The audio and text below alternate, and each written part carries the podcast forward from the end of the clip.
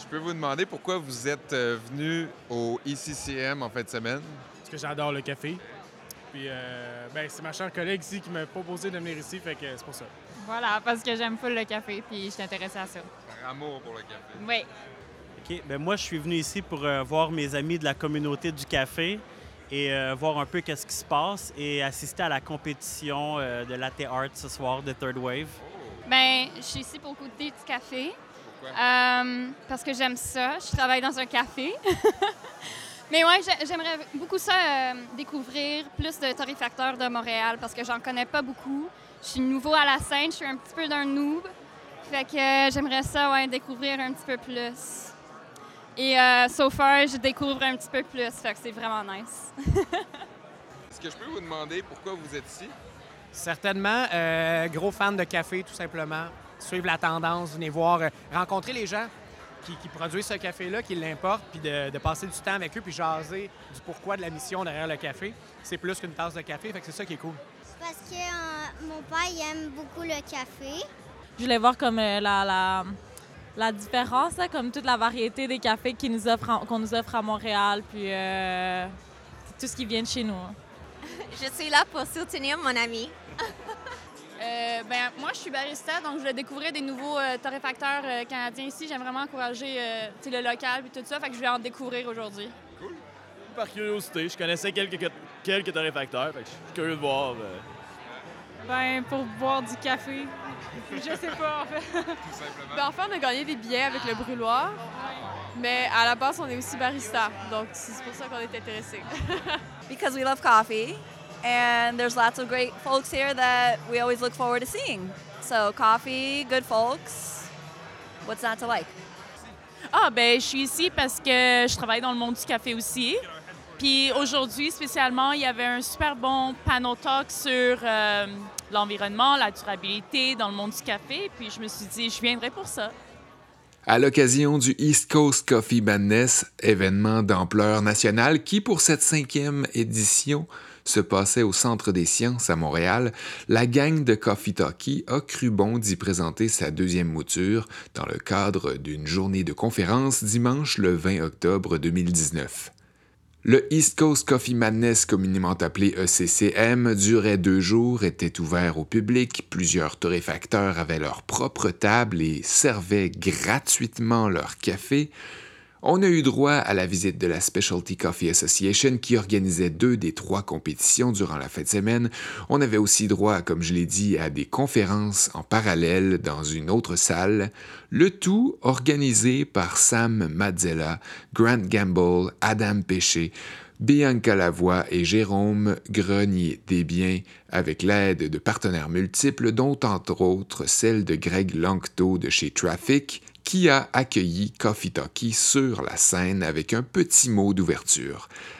Cette mouture-ci amorce une discussion sur le développement durable, sur l'éco-responsabilité des entreprises, et pour nous partager un peu de leur expertise, Aurore Courtieu-Boineau, chargée de projet pour l'organisme La Vague et pour le projet La Tasse, David Boucher, cofondateur de Escape Coffee Roaster, Andréane Parent, directrice générale de Climate Reality Project, et Brandon Adams, fondateur de Simila Coffee.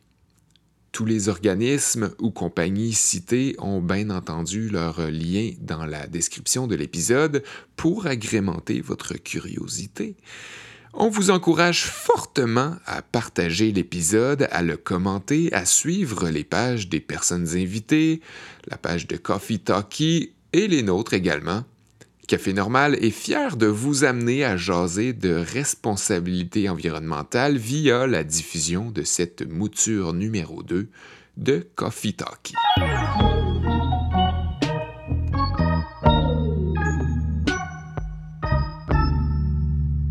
Tout le monde est bien caféiné? Merveilleux. Ce que j'ai dit tantôt en anglais ce matin, c'est que c'est probablement le meilleur endroit au Canada en ce moment pour se caféiner, justement. Donc, il y a des torréfacteurs merveilleux qui sont ici. Et euh, c'est beau à voir, franchement, de voir cette. euh, Jonathan, c'est la cinquième édition du East Coast Coffee Madness cette année.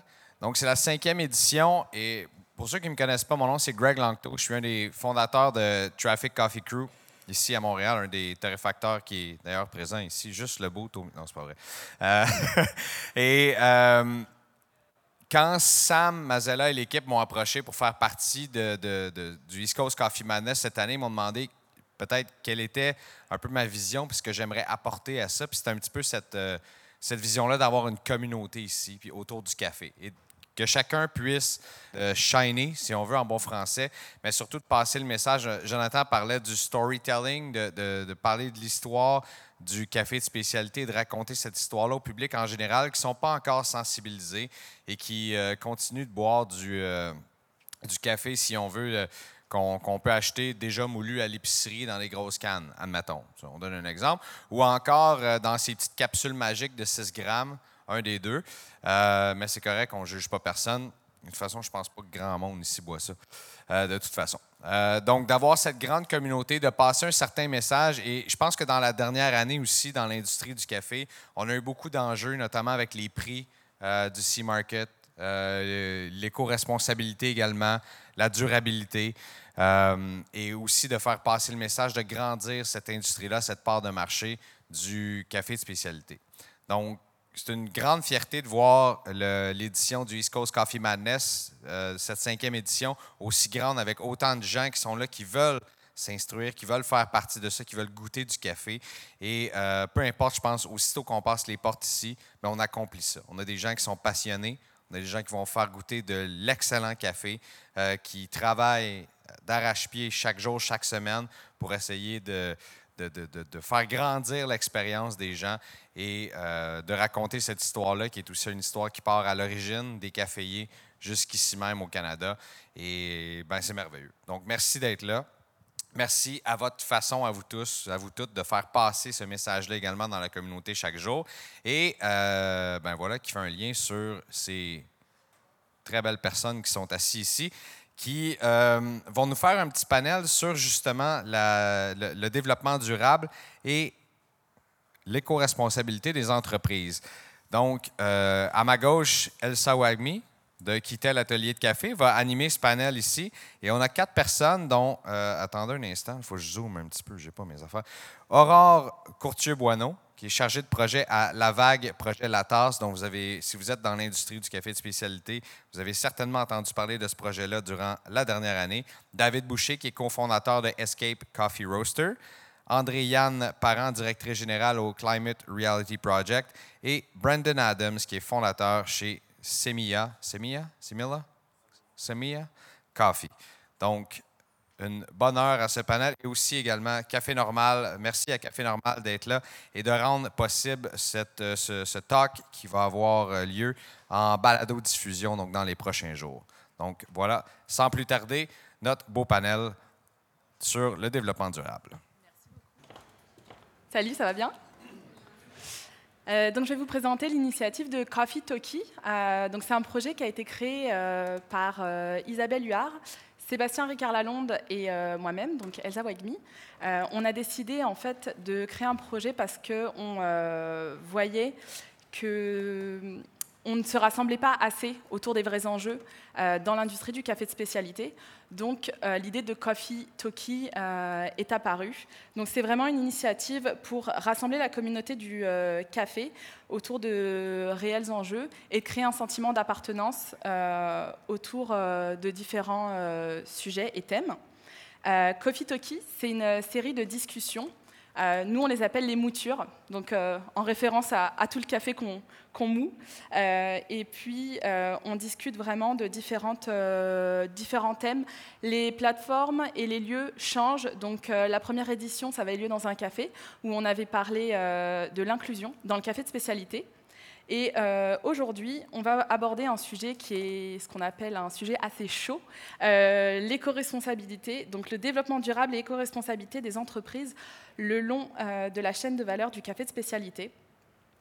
Euh, deux petites minutes sur euh, ce qui s'est passé dernièrement. Le 27 septembre dernier, euh, je ne sais pas si vous en rappelez, mais je pense que beaucoup d'entre vous euh, étaient présents, a eu lieu la marche euh, pour la planète. Donc de nombreux euh, commerces, dont des cafés, euh, ont fermé. Euh, à Montréal, c'était un demi-million de personnes qui ont assisté à cette marche. C'était quand même historique. Euh, c'est une des plus grandes manifestations qu'il y a eu euh, au Québec. L'empreinte écologique de l'industrie du café de spécialité est quand même assez importante. De la production à la consommation, en passant par le transport et la torréfaction, on doit se l'avouer, notre café quotidien coûte quand même assez cher à l'environnement. Heureusement, un mouvement de conscientisation collective commence à prendre vie un peu partout et nombreuses sont les initiatives éco-responsables. Donc on voit la mise en place de consignes, comme par exemple la tasse, euh, ou alors euh, de, de, réduire vraiment avec euh, des emballages éco-responsables. Et puis donc de la ferme, donc des producteurs à la tasse, donc les baristas, où est-ce qu'on se situe à l'heure d'aujourd'hui dans notre industrie d'un point de vue éco-responsable?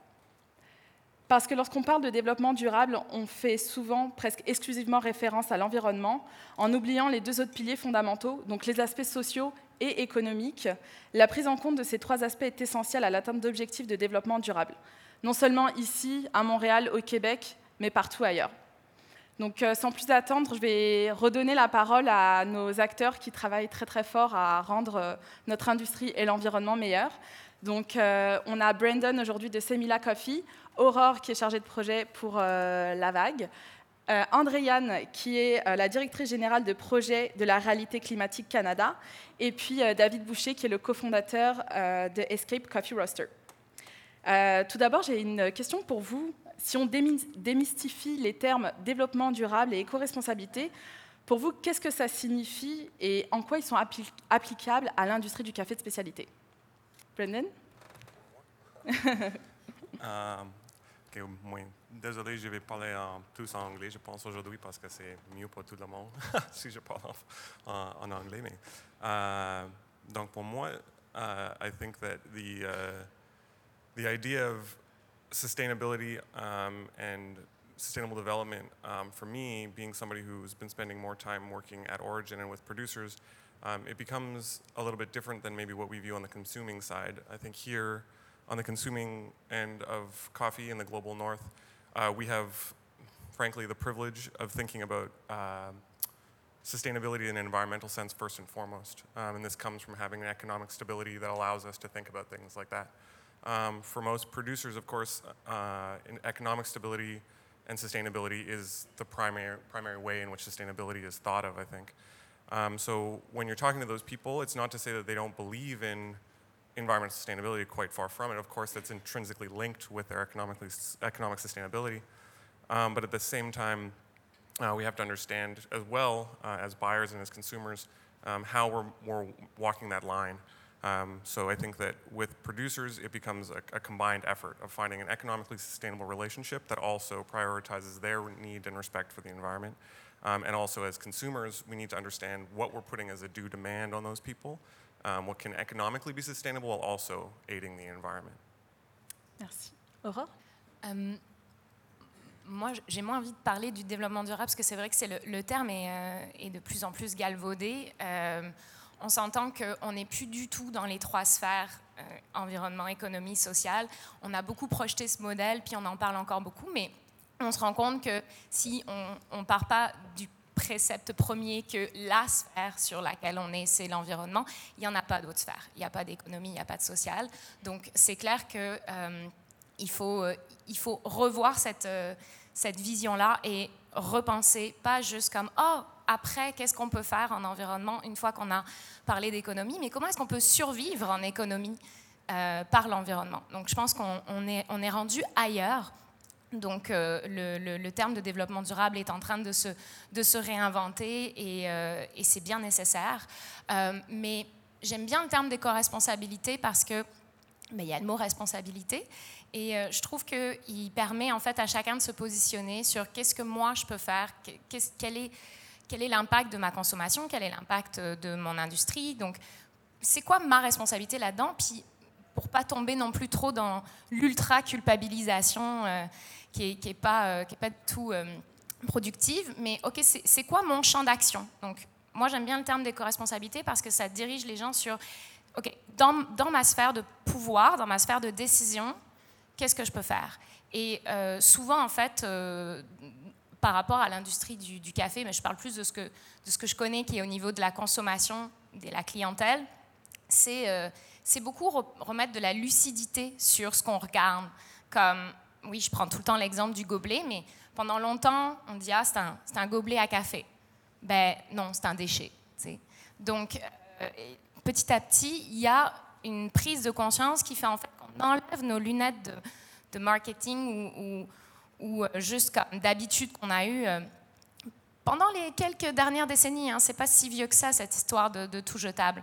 Et on, on, se met à se poser euh, des questions et à reposer un regard lucide sur ce qui nous entoure. Fait ça. Pour moi, l'éco-responsabilité, c'est retour à la lucidité. Merci. Andriane oui, merci beaucoup. Euh, ben, D'abord, je voudrais remercier la nation Ganyangehaga de nous accueillir sur son territoire non cédé. Euh, puis également pour euh, l'organisation de, la journée d'aujourd'hui, puis de, notre euh, table ronde. Ben, le, on, est aujourd'hui dans une situation, j'abonde vraiment dans, ton sens, où on est, il y a une réalité scientifique. Le, phénomène de réchauffement climatique, c'est une réalité scientifique qui va avoir un impact sur l'ensemble des activités humaines et sur aussi la, la planète et notre capacité de survie sur cette planète. Donc, même la, notion, tu en, parlais, de développement durable, euh, nous amène encore à réfléchir dans des, paradigmes de consommation qui sous-entendent qu'on est tout le temps obligé d'aller dans une dynamique de plus de consommation, sous-entendu avec le développement, sans nécessairement réfléchir à des modes alternatifs de consommation, de relation au, euh, à la biodiversité notamment, et aussi entre les êtres humains.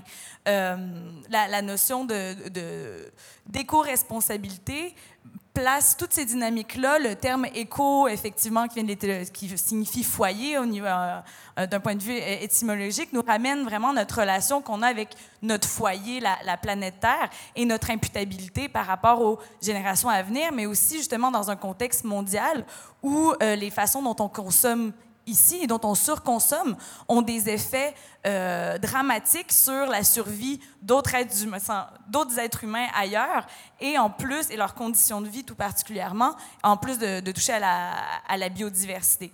Donc, euh, les, impacts d'être irresponsable d'un point de vue euh, écologique sont dramatiques définitivement pour l'ensemble de l'industrie euh, dans l'ensemble de la chaîne d'opération liée au café, mais aussi beaucoup plus largement pour notre, euh, notre survie comme telle. Je, pense qu'on aura l'occasion d'en parler justement de ces impacts-là. Mais euh, définitivement, de, de, ramener à, à la concept d'éco-responsabilité, ça permet de nous aussi remettre en question plus en profondeur notre relation au territoire, notre relation euh, entre êtres humains également. Merci. David? Je suis le dernier à parler. J'aborde dans le sens de tout le monde, mais pour nous, en, tant qu'entreprise, la, durabilité a, deux, voies principales. Euh, la, durabilité, avec l'environnement, c'est clairement que toutes nos actions euh, soient durables pour l'environnement et pour le futur. Et du côté humain, de la même chose. Donc, que toutes nos, actions euh, soient 100 durables pour la chaîne de production de la ferme à la tasse. Donc, c'est vraiment ça, ce que ça veut dire pour nous, 100 de durabilité. Parfait. tu peux garder un peu le micro, je pense. 2 milliards J'aimerais attirer votre attention sur euh, quelques nombres. Parlons chiffres. C'est le nombre de gobelets qui finissent euh, chaque année dans les sites d'enfouissement euh, au Canada.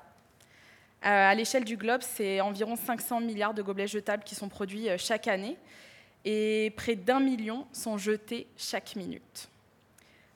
Si on ramène ça un peu plus à notre échelle, 15 610 dollars et 99 sous a été remis à l'organisation La Vague pour le projet 25 sous, qui est une contribution sur les gobelets à usage unique.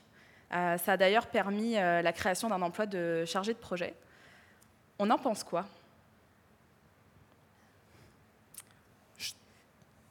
Euh, Personnellement, je trouve que c'est une super belle initiative.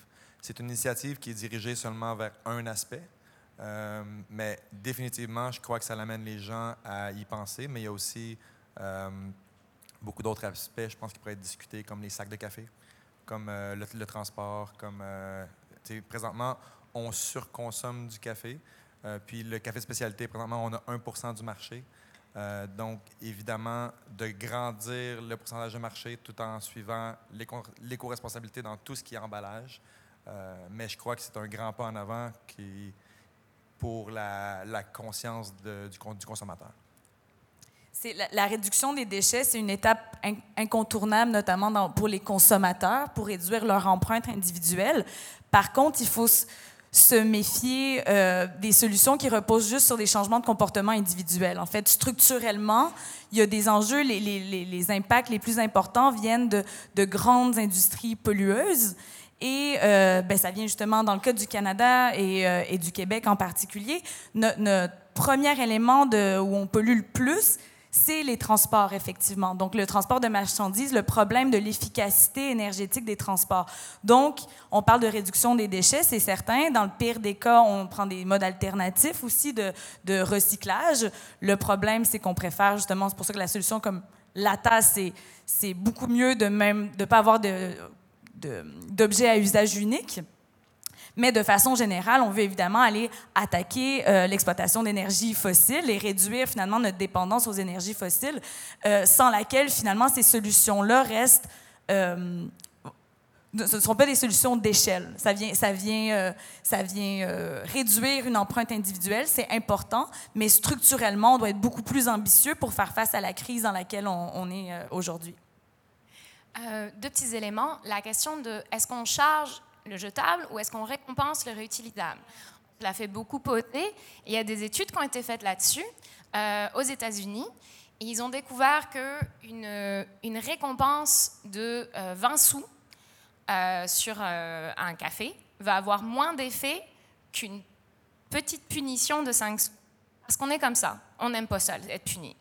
Donc, euh, clairement, en fait, c'est l'idée du projet 25 sous, c'est 100% relié à non pas comment est-ce qu'on va ramasser de l'argent, mais comment est-ce qu'on va changer le comportement de façon efficace.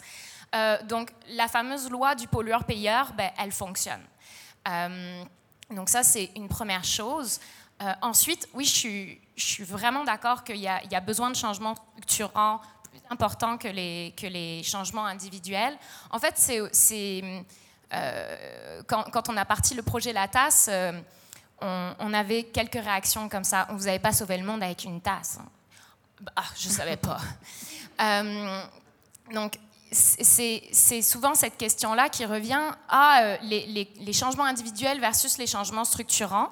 Et en fait, je pense que euh, c'est c'est pas un faux débat. C'est important de poser un regard critique sur euh, la véritable portée des changements individuels, mais ce sont des, euh, des combats qu'il faut mener ensemble, en même temps. Parce que dès que vous autorisez les changements individuels, vous permettez aux gens de se sentir compétents dans leurs décisions.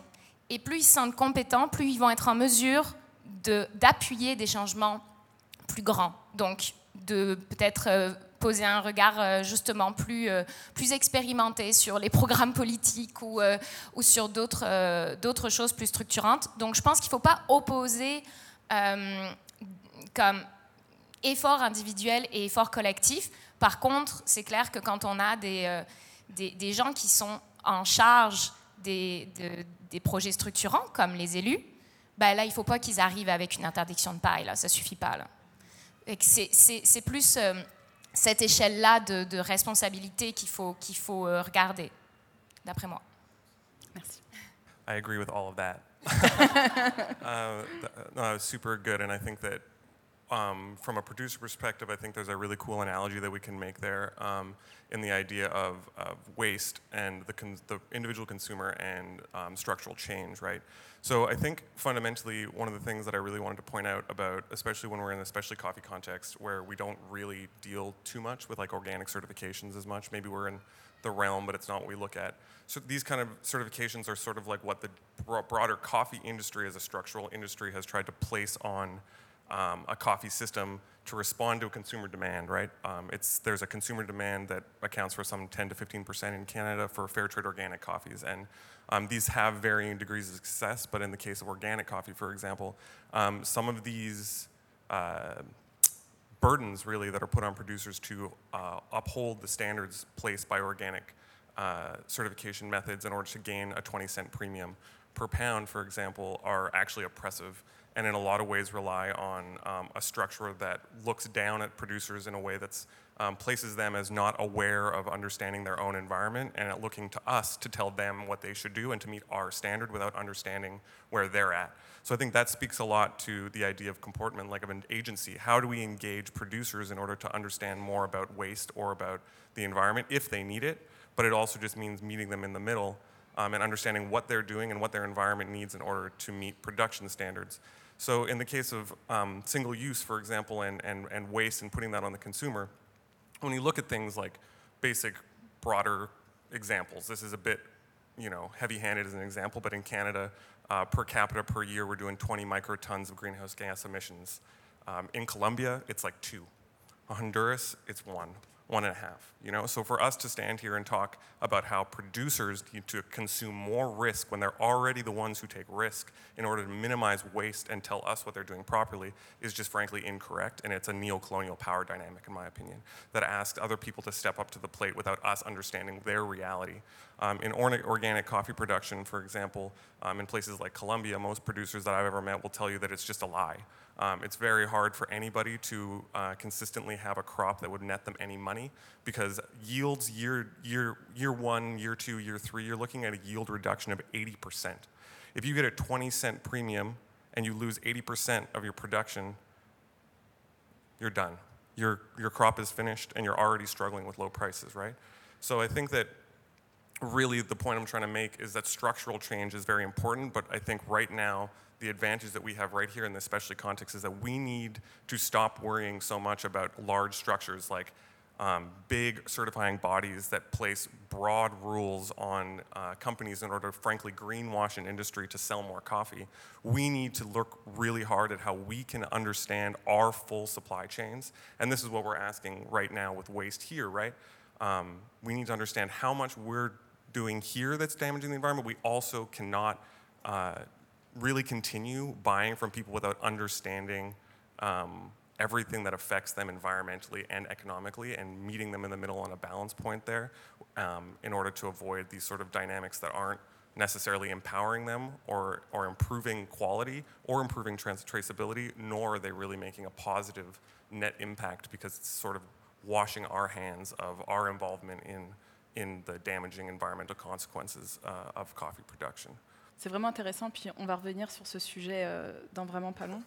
Euh, Aurore, j'avais une question pour, euh, pour toi. J'essaie de revenir un petit peu sur euh, le projet que tu gères depuis 2017. Donc, c'était un projet pilote à l'écoquartier euh, Villeray. C'était 12 cafés participants. Aujourd'hui, c'est 270 membres qui font partie du réseau à travers le Québec. Selon toi, à quoi est dû le succès de ce projet? Alors, petit update, 283. Oh, cool. On est à une augmentation de 5 par semaine. Ça n'a aucun sens. Euh, en fait, clairement, à 2000%, qu'est-ce qui, pourquoi ça a marché? Communauté. Euh, parce que c'est une idée du- d'une communauté de café. C'est pas euh, quelqu'un qui arrive en disant j'ai la solution. C'est du monde qui se regroupe, qui réfléchit, qui discute, qui se challenge, qui essaye de trouver euh, le, consensus, euh, qui se renseigne aussi scientifiquement. Ça, c'est un point très important dans le sens où, dans, le, dans le démarrage, on a été supporté par Recyc Québec pour s'assurer qu'on qu'on- qu'on documentait nos décisions. Puis ça, ça a beaucoup aidé par la suite parce que euh, les gens font confiance quand tu prouves que tu sais où tu vas, puis tu t'es renseigné, puis tu n'es pas juste en train d'imaginer que ça a l'air cool parce qu'il y a une belle petite feuille verte dessus. Donc, il y a vraiment le, sens de la communauté, la réunion euh, et l'aspect scientifique comme factuel. Ça, c'est clair que c'était euh, des éléments de succès. Et en fait, c'était, je pense, tout simplement une idée qui... euh, il était temps, c'est comme ça, ça faisait du sens pour, pour tout le monde. Il fallait juste que quelqu'un le, le mette en place. Puis encore une fois, pas une compagnie, je pense, mais un organisme. Et ça, en fait, euh, ben, je me souviens, on était dans un café, puis on a fait euh, la boussole entrepreneuriale. Je ne sais pas si vous connaissez ça. C'est un petit site internet, tu réponds à des questions pour voir quel type de, de, de forme juridique correspond à ton projet. Puis on est tombé sur coopérative ou organisme à but non lucratif. Puis effectivement, ça, ça faisait du sens par rapport à ce qu'on était en train de construire. Donc je pense que véritablement, la forme juridique va, gérer la gouvernance, va gérer comment est-ce que les gens prennent leurs décisions par la suite, et donc va gérer comment est-ce que la communauté se sent interpellée puis investie. Ça, ça a permis que très rapidement, en dehors de Montréal, il y a du monde qui a pu s'identifier à cette communauté-là. Euh, donc, des gens qui ont des cafés de spécialité un peu comme perdus dans leur, dans leur coin et qui se sentent seuls. Et là, ils ont dit, OK, mais il y a du monde qui se réunit, qui travaille sur nos enjeux. Donc, je, je m'identifie à eux et j'ai envie de rejoindre cette communauté-là. Donc, euh, je pense que c'était pas mal euh, ça, les, euh, les, éléments de succès. C'est quoi les, les, défis que, que, vous avez rencontrés euh, quand vous avez développé justement le projet de la tasse le cash. En termes de développement Non. OSBL C'est sûr que ben, y, a, y, a plusieurs aspects de, de, de défis. Hmm, Peut-être le, le, premier, mais en fait, qui, qui est qui est un défi, mais qui n'est pas un problème, c'est justement quand il y a plusieurs personnes autour d'une table, puis quand il y a une, une gouvernance partagée, ben, ça prend plus de temps. Il faut euh, assumer que euh, on n'est plus dans la dynamique euh, d'entrepreneur où je suis tout seul dans mon projet, puis ça va vite, je sais ce que je veux, je sais ce que je fais, où j'ai deux, trois partenaires qui sont exactement dans le même minding que moi, boum, boum, boum. Ben non, construire quelque chose de comme d'organisationnel euh, plus horizontal, ça peut prendre plus de temps, mais c'est payant sur le long terme. Ça, c'était un, un, défi euh, social, j'ai envie de dire. Ouais. après, c'est le, le, le, défi, ça a été le changement d'échelle, en fait. Comment est-ce que tu passes de un vélo qui, qui va donner ses tasses dans le quartier Villeray, puis j'aimais vraiment ça en plus, euh, transporter mes tasses à vélo. Euh, ben là, il faut envoyer des caisses euh, en Abitibi, euh, aux îles de la Madeleine. Fait que ça, c'est un, un, défi intéressant parce que tu peux te poser la question est-ce que je suis en train de perdre du sens en étant plus si micro-local? Et c'est une, une, question intéressante. Dans, de notre point de vue, ça, va, ça valait la peine de changer d'échelle pour répondre à un besoin qui était euh, pas seulement dans le quartier Villeray, pas seulement à Montréal, et qui n'était pas viable si chacun faisait son truc de son côté. Donc, euh, on a accepté de bah, d'aller voir un gros distributeur, puis euh, de, de, formaliser un peu plus euh, la structure de, façon plus grosse euh, pour pouvoir répondre à ce, à ce besoin-là. Merci. Andréane, est-ce que tu aimerais rebondir sur ce point? Bah, Sinon, je vais passer. J'avais une question pour toi, David. Dans les valeurs de chez Escape, on voit vraiment que vous mettez la planète et l'environnement au cœur de vos décisions. Quelles sont les priorités et les aspirations éco-responsables que vous mettez de l'avant? En fait, chaque décision est d'abord portée envers l'environnement. Donc, nos emballages sont compostables. En fait, tout demande plus d'efforts. Nos emballages, on doit les étamper à main parce qu'on ne veut pas mettre un collant qui n'est pas compostable sur un sac compostable. On paye 40 sous de plus par sac. Notre bar qui est là, il est fait avec un ancien plancher d'un appartement sur le plateau Mont-Royal. Euh, nos tasses, c'est toutes des tasses qu'on trouve dans des shops euh, de réutilisation. Euh, toutes nos machines qu'on achète sont usagées, qu'on renipe. Nos boquettes réutilisables, on doit gérer la consigne, le lavage, aller rechercher les boquettes, remplir des boquettes, l'investissement d'acheter 500 boquettes pour pouvoir fournir les cafés. Donc, c'est toujours plus d'efforts, mais chaque décision est d'abord, dès qu'on a une décision d'entreprise, la première question, c'est comment on fait pour prendre cette décision-là pour que ce soit le meilleur pour l'environnement? Puis, on répond à la question avec le meilleur choix, mais évidemment, on doit. Nos sacs sont moins beaux que tout le monde parce qu'ils sont étampés à main. Euh, c'est tous des choix qu'on fait pour qu'on ait le moins d'impact possible sur l'environnement. Donc, tu prends le, parti puis la décision de dire OK, donc d'un point de vue euh, visuel, marketing, je vais être moins euh, attrayant. Il n'y a mmh. aucun compromis. Le T-shirt que je porte, il est fait en Beauce. Euh, tout est fait local, tout est acheté local, on paye plus cher, il n'y a aucun compromis dans toutes nos décisions. Mais c'est très intéressant quand tu parles aussi du système de consigne. Euh, donc vous mettez, les, les j'imagine, des gros formats dans les, les buckets, c'est ça, dans les seaux? On a des buckets 3 kilos euh, qui sont numérotés. Donc, euh, par exemple, je livre 8 buckets de 3 kilos. euh, je sais que c'est les numéros de 1 à 8 qui sont consignés dans- sur la facture, que je rembourse au retour, qui sont shippés par la roue libre en vélo. Euh, donc, tout est, tout est plus de, de- de- de gestion. Donc, il n'y a aucune facilité, mais pour nous, c'est super important. Merci beaucoup. Et puis j'ai vraiment une question bah, pour vous tous. À votre avis, donc dans notre industrie, dans l'industrie du café de spécialité, euh, est-ce qu'on peut encore aujourd'hui se permettre de ne pas mettre l'environnement, puis bah, notre éco-responsabilité euh, au cœur du changement, au cœur des décisions? Non. non. Puis, je veux dire, j'ai tous les torréfacteurs qui sont ici, c'est- tous mes amis. Puis, quand ils arrivent, qu'ils me, me montrent leur sac, Ah, regarde mon sac, il est beau. Est-ce qu'il est compostable? Ah non, mais il est recyclable. OK, mais on, on recycle 8% de ce qu'on recycle au Québec. Je veux dire, ça sert à quoi?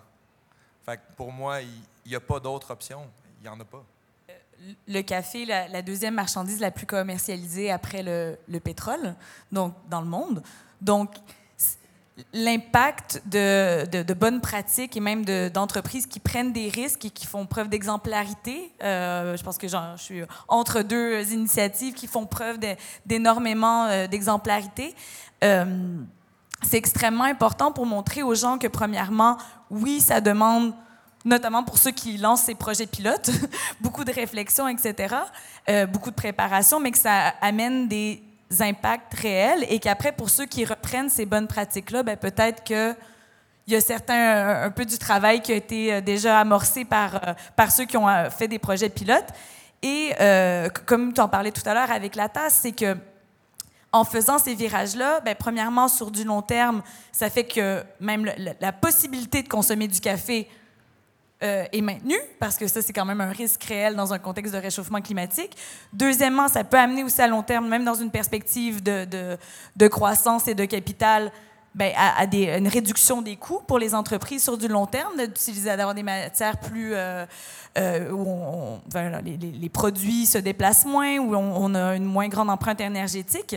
Et en plus, un impact, comme tu parlais, en termes de sensibilisation générale. Ça fait que en ayant des, grands euh, leaders qui prennent des décisions ambitieuses, ben, ça fait aussi que les gens sont de plus en plus sensibilisés, ont de plus en plus d'attentes, notamment justement par rapport aux politiques publiques, en se disant, ben voilà, on a pris des initiatives. Comment ça se fait que, euh, par exemple, euh, dans la fonction publique, dans les, institutions publiques, comment ça se fait qu'on a encore des...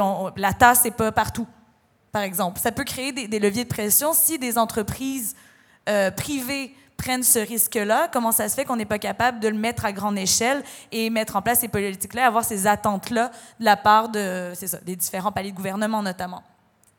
Donc, penses-tu que euh, ce serait vraiment l'influence euh, politique ou bah, gouvernementale qui euh, influencerait et pousserait les entreprises à faire le changement, à s'inscrire dans une démarche de développement je pense- durable? Je pense pas nécessairement que c'est la volonté. Je pense que c'est un effet. Je pense que la volonté, euh, et, je pense que tu l'expliques très bien, et, toi aussi, il y a une volonté fondamentale de vouloir préserver notre planète. Je pense qu'on il y a une forme d'éco-anxiété qui est partagée dans la, population, puis que c'est peut-être la, priorité numéro un. Après, il y a des effets, comme je disais, d'exemplarité, où ça peut avoir un effet sur justement pour sensibiliser nos, décideurs et aussi avoir une population qui est fortement mobilisée et qui du coup a des attentes plus élevées. Après, ça va sur l'ensemble de la chaîne de production euh, et notamment avec des enjeux d'équité. Donc, on a une responsabilité ici avec les privilèges qu'on a d'être au Canada, de prendre des décisions ambitieuses parce qu'il y a des gens qui n'ont pas le luxe de faire le, le- les, choix que nous, on est capable de faire. Je, vais- faire une petite digression pour l'industrie de, de l'eau embouteillée. Euh, on a de l'eau potable dans beaucoup d'endroits au Canada, dans plusieurs communautés autochtones, on encore pas d'eau potable. De demander à des communautés autochtones au Canada de ne plus utiliser de bouteilles d'eau en plastique, c'est ne pas comprendre que les gens, ça leur ferait très plaisir de pouvoir ouvrir un robinet et boire de l'eau, mais c'est un luxe auquel les gens n'ont pas accès. Donc, de la même manière qu'on replace ça dans le contexte de, de pratiques de l'industrie euh, et dans l'ensemble de la chaîne d'opération du café, bon, ben, il faut être conscient que est-ce qu'on peut se permettre ici, notamment dans un contexte politique comme le Canada, dans le contexte politique du Honduras, on est dans des, euh, dans des, c'est- à des kilomètres, donc on a un effort et euh, de- un leadership supplémentaire à faire sur qu'est-ce qu'on fait ici et essayer de décoloniser nos manières d'entrer en relation avec les producteurs là-bas, un peu comme, euh, comme tu le mentionnais. puis j'ai, euh, ben, on va donner le micro à Brendan. Your turn. Yeah, so I think that right now the question of like whether or not we can continue without doing eco-responsibility and compostable, it's like this is the next level of traceability, right? And this is the next level of transparency. Now we're still struggling with understanding how to even understand prices paid for coffee and where it goes, what hands it goes through, what pickers are paid. These kind of things need to be resolved ASAP. But the next thing that we need to figure out too is how are we paying attention to our entire supply chain? So like um, the consumption of oil and coffee is huge, right? And this comes from not understanding who we're buying our coffee from, in my in my opinion. And it also comes from things like shipping, right? So the global shipping system, there's hundred thousand, is hundred thousand shipper like units on? There's been like a thirty percent increase in shipping in, since the 1970s. Like it's exploded. Um, and the oil used in shipping is just refuse fuel. It's bunker fuel that is super high in sulfur, and shipping then accounts for something like 9% of total sulfur uh, emissions in the globe right now. So if we were to look into how that's being done, and there's a roaster that's here that isn't in the room, um, that actually shipped like sailed coffee this year to make a point about stuff like that. So like these are cool things that can be done that we can avoid um, emissions, but we also have to understand and take the time to say like when we're dealing with people that we buy from, as as long as they're you know small producers, it's a little more difficult. But if we're buying from large monoculture farms that are doing things that are environmentally irresponsible, we need to be aware of that as buyers, and we need to translate that to consumers. Um, and I think that fundamentally the, the question comes from um, also putting new standards in some ways. Like a really big common thing now um, is for multi-roaster cafes to fly coffee in from Denmark so that they can have an 89 point Kenya coffee on their menu. I think we really need to question, is this necessary? Is this something that we need to do anymore? Um, if it's all it's really doing is supporting a luxury commodity um, that doesn't really net benefit anyone theoretically, there's a very small net benefit to that beyond your distinct pleasure of tasting apricot in the cup from somebody who roasted it in Denmark. Um, I think that we really need to consider whether or not that's worth it and whether or not we want to make that choice that our, frank, frankly, like our base consumption needs are worth X amount of greenhouse gas emissions shipping that coffee um, across the globe when there's 20 local roasters in Montreal, right? Je, sais que euh, de par ta profession, tu voyages beaucoup, euh, tu es très proche euh, des, pays producteurs. ce serait quoi vraiment les enjeux auxquels ils font face d'un point de vue environnemental? Et nous, ben, au bout de la chaîne, barista, café, consommateur, qu'est-ce qu'on peut faire pour respecter et mettre ben, ceux qui sont sur vraiment le devant de la scène, c'est-à-dire les producteurs, sans lesquels on ne serait pas là aujourd'hui, et leur redonner euh, la parole et puis de les prendre en compte dans la chaîne de valeur. I mean, I think that this is part of the complicatedness of the supply chain in some ways, and I think that I actually hate that I just said that because I actually don't think that the supply chain is complicated. I think we make it complicated. I think basically there's some complicated things that happen between the farm and landing in port. Um, but in terms of if you're working with a producer, um, one way that you can do is you can get to know the people you buy coffee from now like tomorrow, yesterday, you can figure out who you buy coffee from and not take it as an answer that when you buy coffee from somebody and they say this came from X producer who did this, you ask for their email or you ask for their Instagram or you ask for their phone number and you WhatsApp them because that's what we live in right now is a world where you can communicate with people who produce and you can start asking them. And primarily what you'll find with people is that um, in my experience at least, and I can speak for all, but with all the small producers I worked in, in Guatemala, Honduras, Colombia, uh, Costa Rica, the first thing that they say to me is the environment. The first thing. It's not second, it's not third, it's the first thing that they say to me is that we have to take care of our soil, we have to take care of our water, we have to take care of our uh, shade trees. We have to make sure that there's uh, deadfall and groundfall on the ground. They are aware of monoculture risks. They know about soil acidification. They know about, know about the inputs and outputs of, of fertilization and the damage that cause. But they also can't risk it because we need to be there to support them. So I give you an example in like Costa Rica. I met a really inspiring guy this year, and in Costa Rica, um, it's a really troubling scenario because you have cooperatives that buy coffee from people, but they also sell fertilizer. Um, and so at the same time, they are they are, they stand to benefit from selling you more fertilizer, right? So they will get more volume from you, but they will also make more money from selling you fertilizer. So it's a vicious cycle. And when you look around in Costa Rica, what you end up seeing are these monocropped coffee farms that almost just look like deserts. The soil is red, there's no deadfall, there's no shade.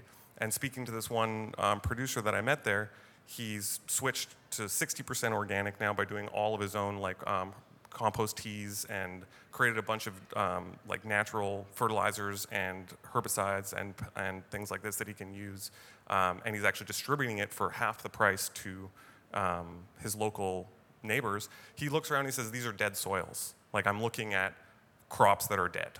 Even if there's production there, they're falsely produced by inputs of chemical fertilizer keeping them alive, right?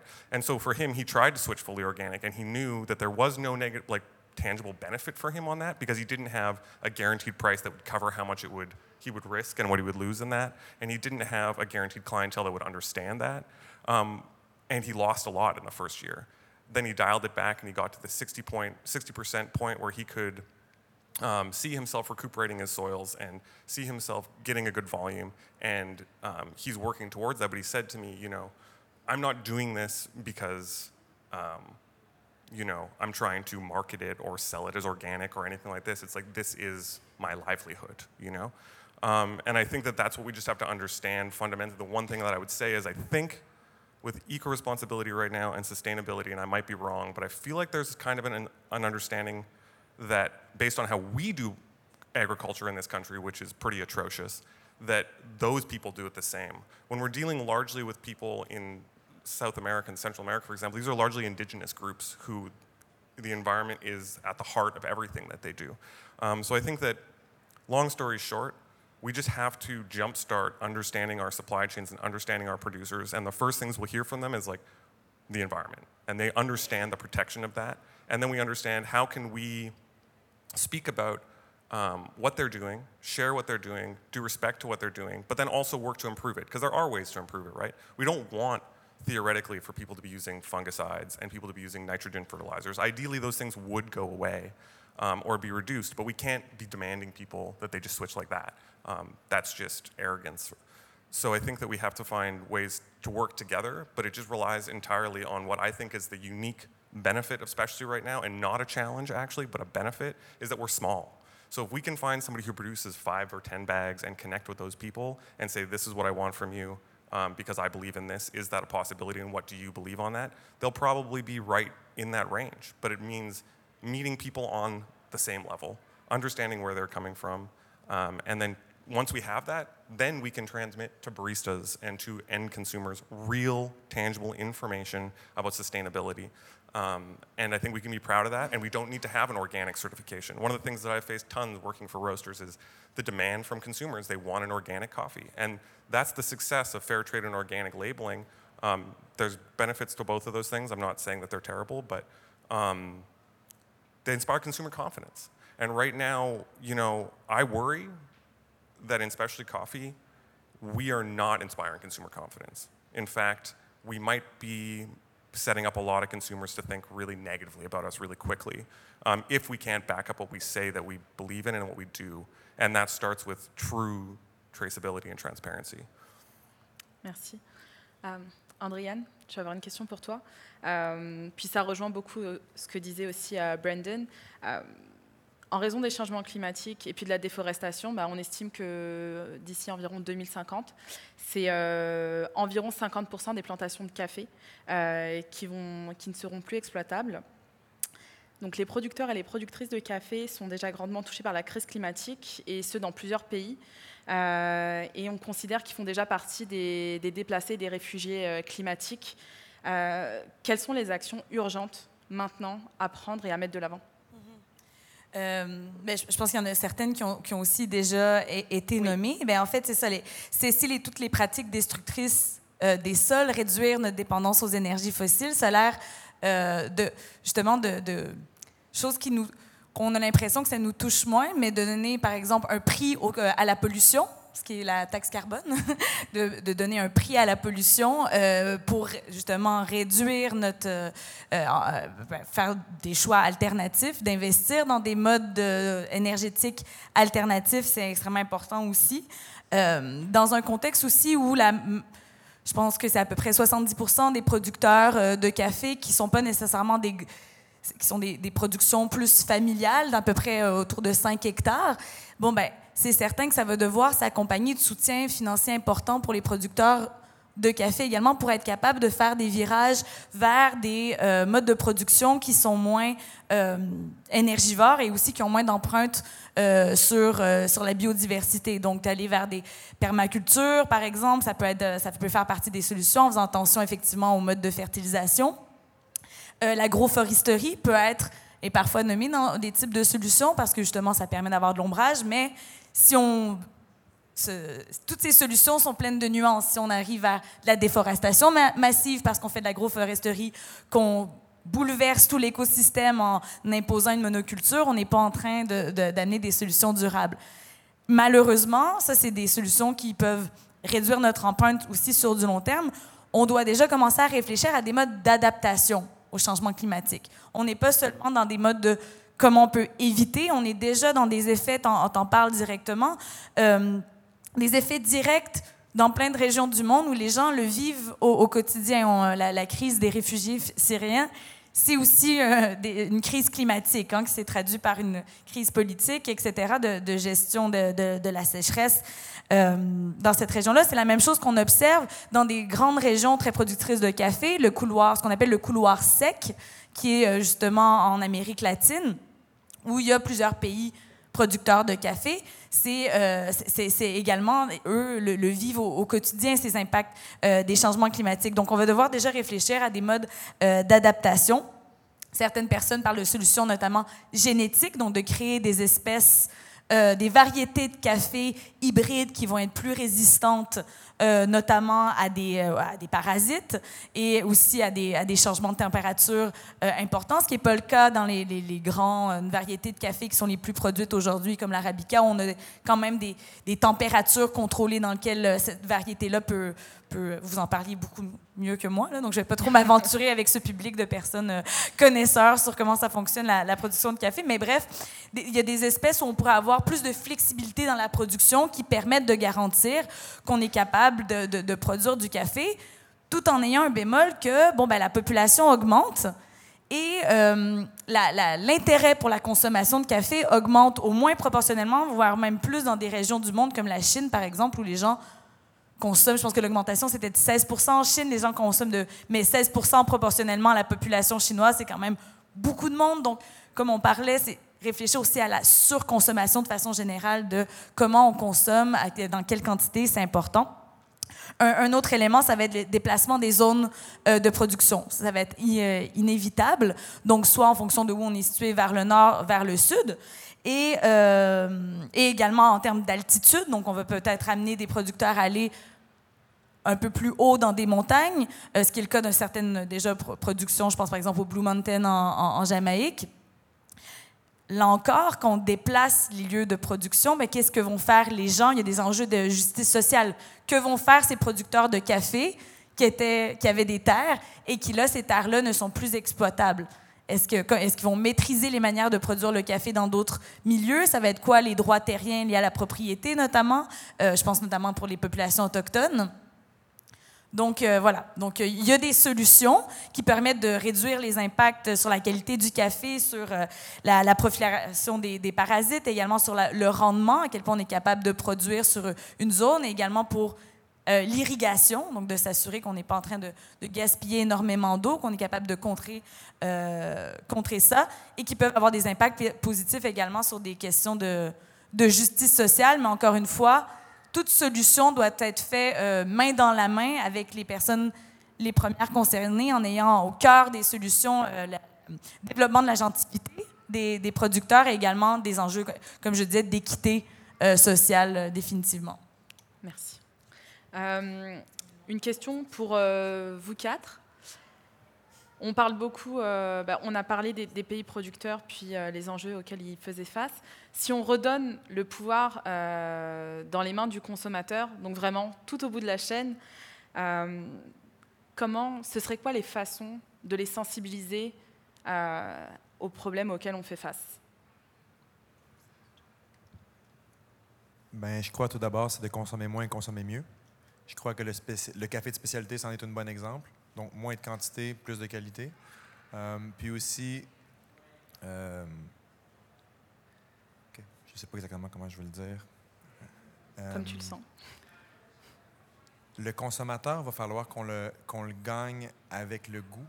Il y a, je pense qu'il y a beaucoup de, d'éducation à faire. Je pense qu'il y a une grosse job de marketing à faire en tant que café de spécialité pour euh, changer les perceptions, changer les visions, changer les modes de consommation. Euh, il n'y a pas de café de spécialité en épicerie présentement, donc quelqu'un qui habite euh, au nord de Sherbrooke n'a seulement pas accès aux produits. Donc, c'est la job de, de, toute la communauté à comme changer tout le end-user process, je crois. Et aussi, un, point important, je pense, pour le consommateur, c'est s'assurer que vos équipes sont 100% euh, formées et connaissent votre démarche. Euh, donc, tous les, les, évidemment les baristas, mais comme que chaque fois que le consommateur, comme la personne qui va lui servir son café, elle est au courant de votre, euh, votre démarche, vos choix, et elle peut les justifier.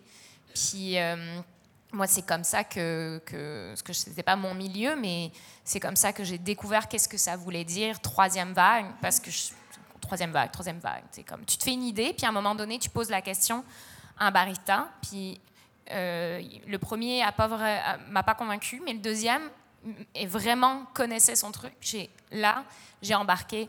Et euh, on, le voit aussi dans, le, dans les projets qu'on a en éco-responsabilité avec la vague. Il y a euh, une question qui revient souvent dans notre comité environnement, c'est les personnes qui disent mais mes employés ils osent pas, ils sont gênés de, de challenger le consommateur sur justement son, son gobelet jetable ou sa paille ou des choses comme ça. Mais ils seraient pas gênés s'ils savaient que vous, en tant que porteur d'entreprise, c'est ce que vous voulez. donc, je pense qu'il y, a, vraiment le, lien à faire entre euh, qui donne le café et comment, euh, comment est-ce qu'il le donne, et, surtout que, chaque employé se sente euh, investi aussi et ambassadeur de votre démarche. puis ça, en plus, toutes les études sur la, responsabilité entrepreneuriale démontrent que quand vos employés se sentent investis et ambassadeurs, ben, ils sont heureux, ils restent longtemps et plus de rétention, etc. Puis dans le contexte euh, actuel, euh, c'est quand même aussi un avantage économique. Um, I think that right now there's actually like a huge opportunity, especially in Canada, and I think that comes from like this uh, a lot of the younger generation of people who fundamentally the number one thing that they're actually interested in is knowing that um, their products have a social value that they can get behind. And we've seen that growing more and more. And I think that, frankly, personally, where I'm at um, as, a, as a person who is working at Origin and seeing what happens is that we know, like Michael showed um, and like Phyllis talked about yesterday, that and Adam talked about that. The bulk of the volume of the coffee that comes out from, from producers is not the sexy 88, 87 point coffees, right? These are 84 to 86 point coffees. Um, and I think that what we can be looking at more now is not chasing quality in order to sell just small, tiny batches at high prices and say that we did a good job because we paid $5 or $6 a pound to a producer for one bag, but that we can work our way together to collaboratively buying coffees from people who have that framework of 84, 85, 86 points and telling our consumers that uh, this came from a group or a set of people who needed it and who are excited about it and that we made a tangible benefit. And so there is a part of marketing that has to be done there, but I think that marketing in a, in a real way.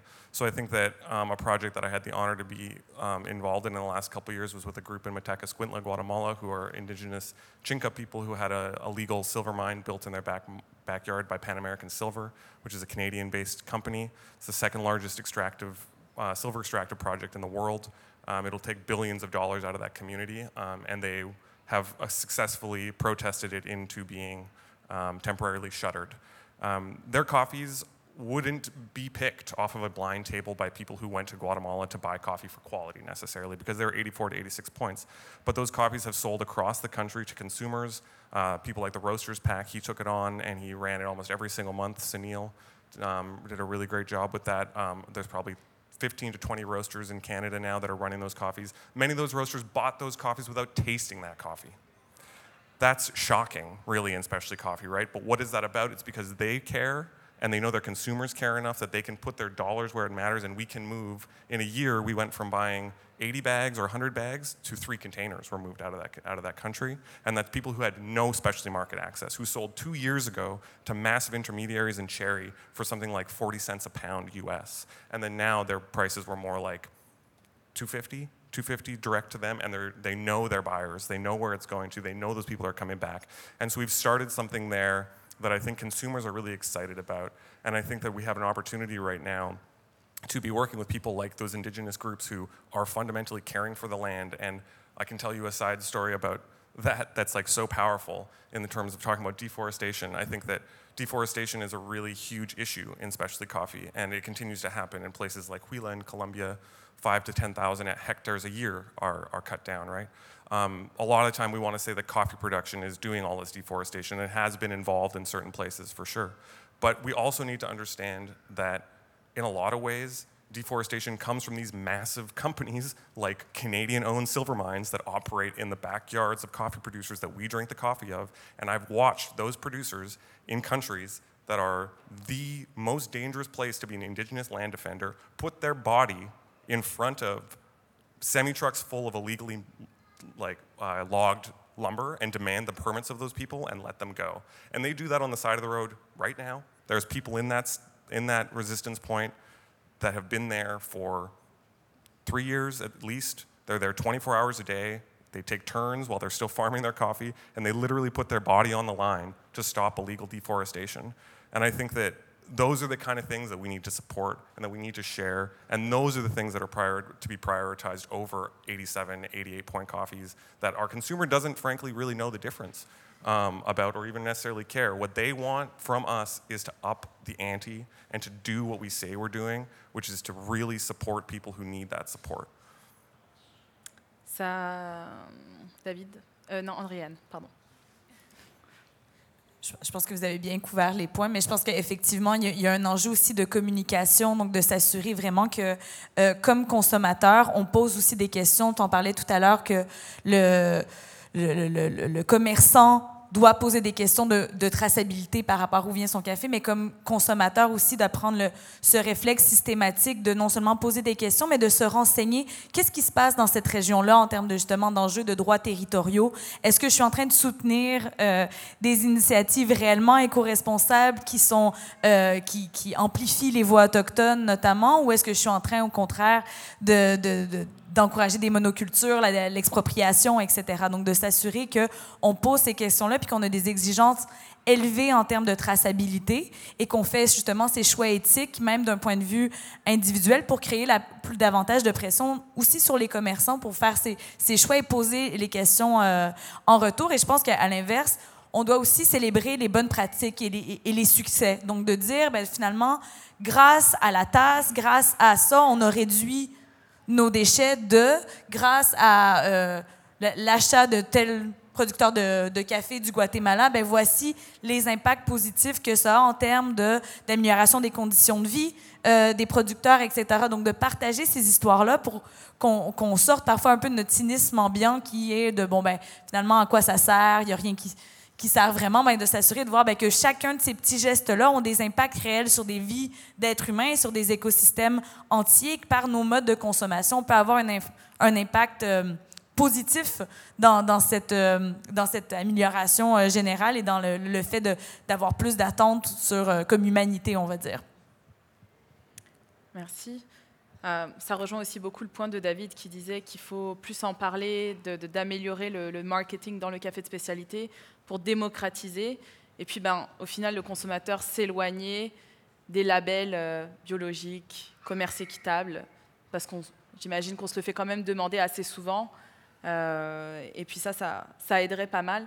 l'association du café de spécialité, puis ça, c'est vraiment, ça va être ma dernière question, euh, à la question développement durable et ben, l'économie sociale, en fait. Dans l'industrie du café, euh, la réponse réside dans l'action collective, c'est-à-dire que tout le monde, ensemble, on trouve une solution, des pays producteurs jusqu'au barista, jusqu'au consommateur, de conscientiser tout le monde. Euh, est-ce qu'on est d'accord avec ça? Je suis d'accord. Définitivement. Oui, évidemment. Et je me permets d'ajouter que c'est exactement la raison pour laquelle la vague, qui est l'organisme porteur notamment du projet LATAS, est née. C'est de fournir une réponse collective à un enjeu global. Euh, pour tout simplement rendre des choses euh, possibles euh, quand, quand on est entrepreneur puis qu'on a des, des, cafés, des employés à gérer, etc. On n'a pas le temps de se poser pendant 10 heures pour faire une recherche sur l'impact de ceci ou cela. Donc, je vous invite fortement à, si vous avez des idées, à vous intéresser aux activités de, la vague. c'est oui, c'est 100% bénévole pour les personnes qui qui viennent. Et l'intérêt, c'est de, de, réfléchir ensemble, de, de, faire entendre votre voix, votre opinion, vos enjeux. Donc, euh, il y a un comité environnement, évidemment. Il y a un comité communication parce qu'on a besoin des compétences euh, de tout et chacun. Donc, euh, voilà, c'est mon, mon, petit call to action. Merci. Um, yeah, I think definitely, of course. I think right now the biggest thing we have to understand is that we have to separate the fact that we're all running businesses and that we're trying to talk about democracy. And these two things don't work together super well. Capitalism and democracy are actually kind of fundamentally opposed because capitalism wants quick and easy and efficient solutions, and democracy wants consensus and decision making, right?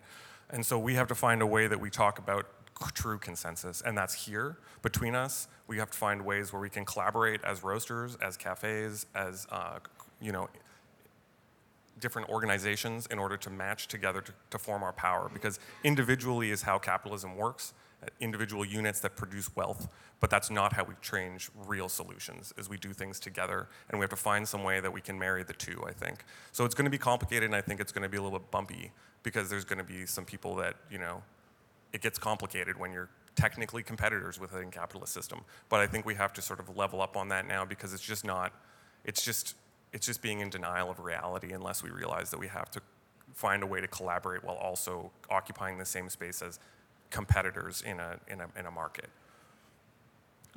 Mais c'est vraiment intéressant, puis je, je pense qu'il n'y a rien de mauvais à une compétition saine, mais qu'on élève tout le monde vers le haut et puis qu'on en fasse profiter le plus de monde et les pays producteurs en premier, parce que c'est eux les premiers exposés sur toute la chaîne euh, et qui font face à vraiment des gros enjeux euh, environnementaux. Euh, je vous remercie. On va passer à la série de questions. Est-ce qu'il y a des questions dans le public? Aucune. On a été. Oui, Victor. Merci, donc merci à tous les panélistes euh, tout d'abord. Euh, je voudrais juste euh, entendre euh, un peu vos idées. Disons, avec la croissance du marché de spécialité, on voit des grands groupes qui commencent à être intéressés. on peut voir ça à travers des politiques d'achat, à travers des achats, pardon, comme par exemple Nestlé qui achète Blue Bottle, JB qui achète Stumptown, Intelligentsia, plus près de nous peut-être Claridge, euh, qu'il y a la famille Bronfman qui fait un partenariat avec 49e Parallèle. Euh, qu'est-ce que vous voyez, disons, l'impact potentiel que ces groupes-là, qui n'ont pas nécessairement toujours un très bon bilan, disons, au niveau de leur impact euh, euh, environnemental au niveau mondial, qu'est-ce que vous voyez que ça pourrait apporter euh, dans notre secteur? I love this question. Um, multinational involvement in the specialty coffee market is like very interesting, um, and I don't I don't have an answer for it, but I do think that people need to understand that at the same time that an especially coffee company that we respect and has done really great things for the industry is also the same owner of Krispy Kreme and Dunkin' Donuts. And Dunkin' Donuts just posted their best margins ever this year thanks to the coffee price crisis that's been going on, right? So I think that fundamentally that's where transparency comes in too. We have to start asking like hard questions and being like, I think that when all this stuff went down with all the different acquisitions that, that Victor mentioned, I think that um, there's been a lot of silence, like a lot of crickets, just sort of like, well, that's business. I think we're calling it fourth wave now. Um, I don't know. I'm not okay with that. I think that at least we have to have a conversation, and this is where the consensus making comes in. It's going to be an ugly conversation because we're going to have to hurt some feelings probably to say like, is this okay? But it's continuing, right? Like, Jab Holdings is not going to stop. They have cornered the majority of this, the coffee market that exists now. They are huge. They're incredibly private. They're linked to neo Nazis and Nazi. They profited off of World War II and were found to have had to pay reparations back as a result. Um, questions need to be raised as to whether or not that is something we can hold in one hand while also talking about saving the planet and saving producers and paying good prices for coffee. Can we maintain that cognitive dissonance as an industry? I don't know. That's the conversation we have to have. Oui, je pense qu'on doit être vigilant, sur les dissonances, en fait, de, s'assurer qu'on on tient imputable systématiquement les, grands groupes pour s'assurer que s'ils font de, du, du, greenwashing, ils s'associent à des bonnes initiatives, euh, qu'en réalité, on, on, les tient imputables de mener ces actions jusqu'au bout et d'avoir plus de cohérence dans l'ensemble de leur euh, politique d'entreprise. Je trouve que c'est pas mauvais dans un sens d'avoir aussi les caméras vers, euh, virées vers le café de spécialité. Euh, c'est juste à nous, après ça, d'être le plus transparent possible pour avoir vraiment un impact devant ces caméras-là. D'autres questions? Euh, Désolée, j'ai manqué euh, les débuts. Alors, je ne sais pas si vous avez déjà touché à ça, mais c'est quoi vos opinions sur euh, l'utilisation des, des, produits laitiers, le lait, euh, dans l'industrie du, du café? Très, très bonne question. Euh, nous, dans, dans, nos événements présentement, on n'utilise que du, que du lait d'avoine. Et maintenant, il y a du lait d'avoine qui vient de, de fermiers canadiens. Euh, je crois que c'est un très, très, très bon point à, à soulever. Et c'est une question que j'ai malheureusement pas toutes les réponses. Euh, mais je crois que les laits végétaux sont de, de mieux en mieux. Et je crois que les cafés aussi s'efforcent beaucoup d'offrir le, le, plus de laits végétaux possible. Donc, je crois que c'est une, une, bonne question, puis j'ai vraiment pas la réponse, mais je pense que tout le monde essaye de faire son, possible pour minimiser les impacts. Le, lait, c'est intéressant parce que ça, ça c'est très symbolique de ce qu'on appelle en environnement la pensée cycle de vie. C'est-à-dire, euh, avant de, de, trouver la bonne réponse, on regarde le, le cycle de vie au complet du produit. C'est-à-dire, qu'est-ce que ça a nécessité comme ressources pour être fabriqué, après euh, consommer, utiliser, etc. Puis la, bon, la fin de vie hein, du lait, on la connaît, mais euh, c'est un, un, une façon d'aborder les, questions environnementales qui est essentielle parce que ça nous empêche d'y euh, aller avec des, euh, réponses morales seulement. Exemple, puis là, je ne veux pas partir une polémique, là, vraiment pas, mais on pourrait. Euh, on a beaucoup entendu au début du lait végétal comme Ah, il faut absolument y aller sur le lait d'amande parce que euh, c'est pas cool de euh, les pauvres vaches, etc. Oui, mais ça, c'est une question morale. Si on regarde sur la question de l'environnement, on s'est rendu compte que le lait d'amande avait un impact dramatique. Et donc là, après, on est allé développer d'autres choses, etc. Puis le lait d'avoine. Et en fait, c'est euh, excellent de garder cette habitude de questionner pas seulement l'étiquette morale de, la solution environnementale qu'on apporte, mais, mais, la réponse scientifique.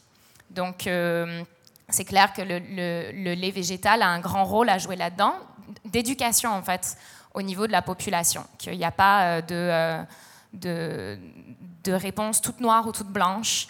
Et, euh, et ça dépend des, des, conditions de production. Et c'est ça qu'il faut questionner, critiquer et après prendre les décisions euh, en fonction. Merci. Est-ce qu'il y a d'autres questions? Donc, euh, bah, je vais passer au mot de clôture. Je tiens à remercier euh, nos panélistes. Donc, euh, Aurore de la Vague, Andréane, directrice générale pour Climate Change Project. merci à David de Escape. Merci à Brendan de Semia Coffee. Merci à vous d'avoir assisté en grand nombre à notre conférence. Ça montre à quel point on est tous présents et aussi supportifs de ce nouvel essor de développement durable. merci au CCM, merci à Greg de, nous avoir ouvert cette scène. et puis bah, merci au Centre des sciences parce que c'est quand même un lieu qui est assez cool. Et un petit coucou à Sébastien de Café Normal et Élise. Cette, euh, cette, conversation sera disponible en balado-diffusion sur euh, leur euh, channel. Merci, à bientôt.